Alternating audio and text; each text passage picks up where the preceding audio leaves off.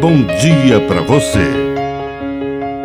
Agora, na Pai Querer FM, uma mensagem de vida. Na palavra do Padre Dirceu Reis.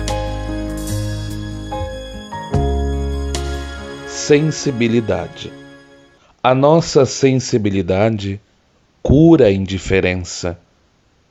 É por meio dela que olhamos para trás e percebemos quão grande foram as obras de Deus na nossa história, por meio de curas, lições, crescimento e muita fé. É também pela sensibilidade que lançamos para o futuro um olhar cheio de esperança. Pois se Deus já realizou tantas maravilhas em nossa vida, quão grandes não serão as obras do futuro.